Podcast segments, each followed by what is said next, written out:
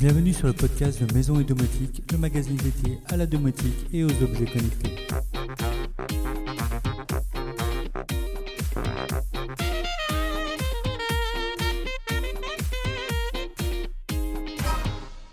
Salut les amis Voici un nouveau débrief sur l'actualité du blog et la domotique en général, mais également des sujets autour de la maison, de la finance et la high-tech. Depuis quelques jours, nous sommes actuellement en été. Si vous êtes équipé de panneaux solaires mobiles, aussi appelés stations solaires, savez-vous qu'il est nécessaire de modifier leur inclinaison pour optimiser la production d'électricité? C'est en effet l'un des grands avantages. Il est possible de modifier facilement leur orientation et pour beaucoup également leur inclinaison. Deux paramètres qui varient en fonction des saisons et qu'il convient de suivre pour optimiser sa production d'électricité tout au long de l'année. On en a donc profité pour faire le point sur les bons paramètres utilisés pour optimiser la production d'électricité en fonction des saisons. Le soleil est très haut l'été et très bas l'hiver. Sachant que pour une production optimale, les rayons du soleil devraient être à 90 degrés par rapport à la surface du panneau photovoltaïque, il est évident que la production ne pourra pas être optimale tout au long de l'année si on laisse les panneaux dans la même position. On distingue donc trois positions principales l'été, l'hiver et les périodes transitoires automne-printemps. Pendant l'été, lorsque le soleil est plus haut dans le ciel, il est préférable d'incliner les panneaux solaires à un angle plus plat par rapport à l'horizon. L'angle d'inclinaison optimale se situe entre 20 et 30 degrés par rapport à l'horizon. Sur nos stations solaires, il s'agit de la position la plus basse, plaçant la station quasiment à l'horizontale, généralement aux alentours des 27 degrés. Pendant l'hiver, le soleil est beaucoup plus bas dans le ciel, ce qui nécessite une inclinaison des panneaux solaires différente. L'angle optimal varie généralement entre 40 et 50 degrés par rapport à l'horizon. Sur nos stations solaires, il s'agit de la position la plus haute, généralement à 42 degrés. Enfin, au printemps et en automne, lorsque le soleil est à une hauteur intermédiaire dans le ciel, les panneaux solaires doivent être inclinés à un angle moyen par rapport à l'horizon d'environ 30 à 40 degrés. Sur nos stations solaires, il s'agit de la position intermédiaire, généralement à 35 degrés. Pensez donc à revoir l'inclinaison de vos panneaux à chaque changement de saison. Un autre pense-bête à consulter 20 conseils et astuces pour sécuriser sa maison avant de partir en vacances. Si l'été est la période des vacances qu'on attend le plus, c'est aussi l'une des périodes où se produisent le plus de cambriolages. Le risque zéro n'existe pas, mais avec ces quelques astuces, il est possible de considérablement réduire les risques. Rapidement, on notera bien verrouiller les portes et fenêtres avant de partir.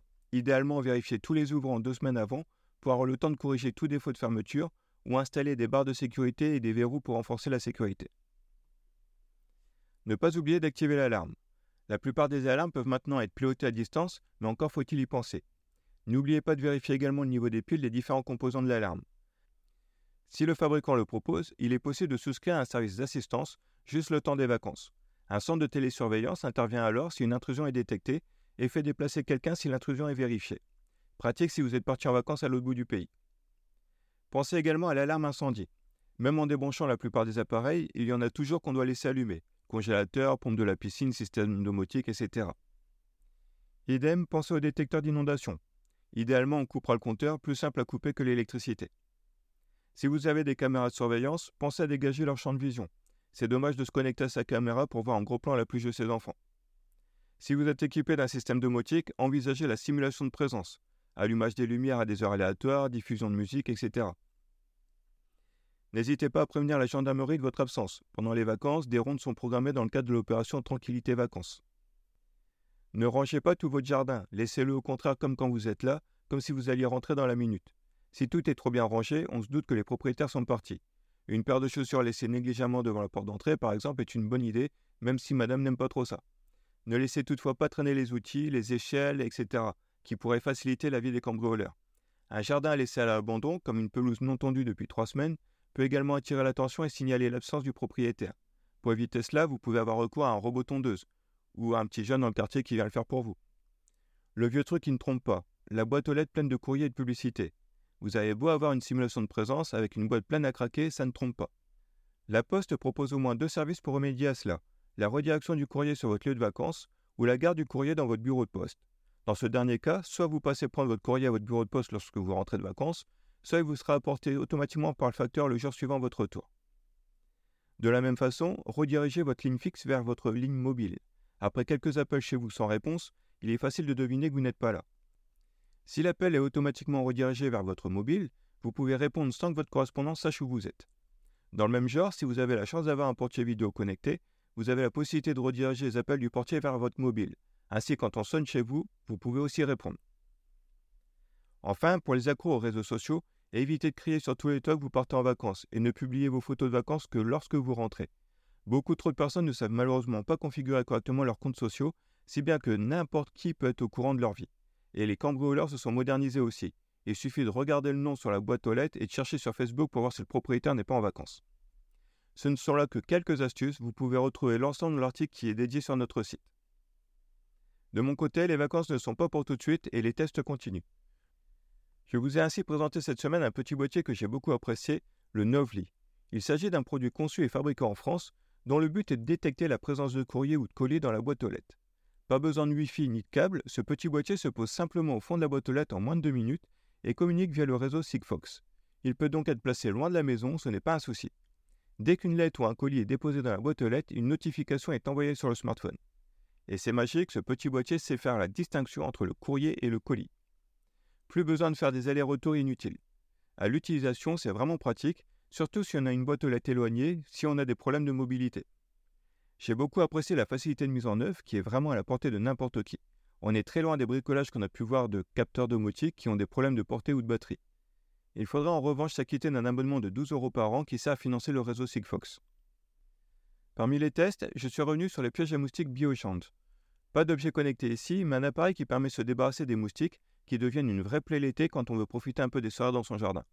C'est un dispositif qui est en place chez moi depuis plus d'un an maintenant et qui s'avère vraiment efficace pour peu qu'on respecte les conditions à la lettre. Nous avons là en réalité deux types de pièges. L'un totalement passif qui permet de stopper la ponte et la reproduction des moustiques. On prend donc le problème à la racine. Pour bien fonctionner, il faut toutefois ne pas avoir d'eau stagnante ailleurs que dans ces pièges. L'autre piège, lui, est actif car elle doit être branchée sur une prise de courant. Il est équipé d'un ventilateur qui génère un flux d'air artificiel diffusant un produit actif qui agit comme un appât.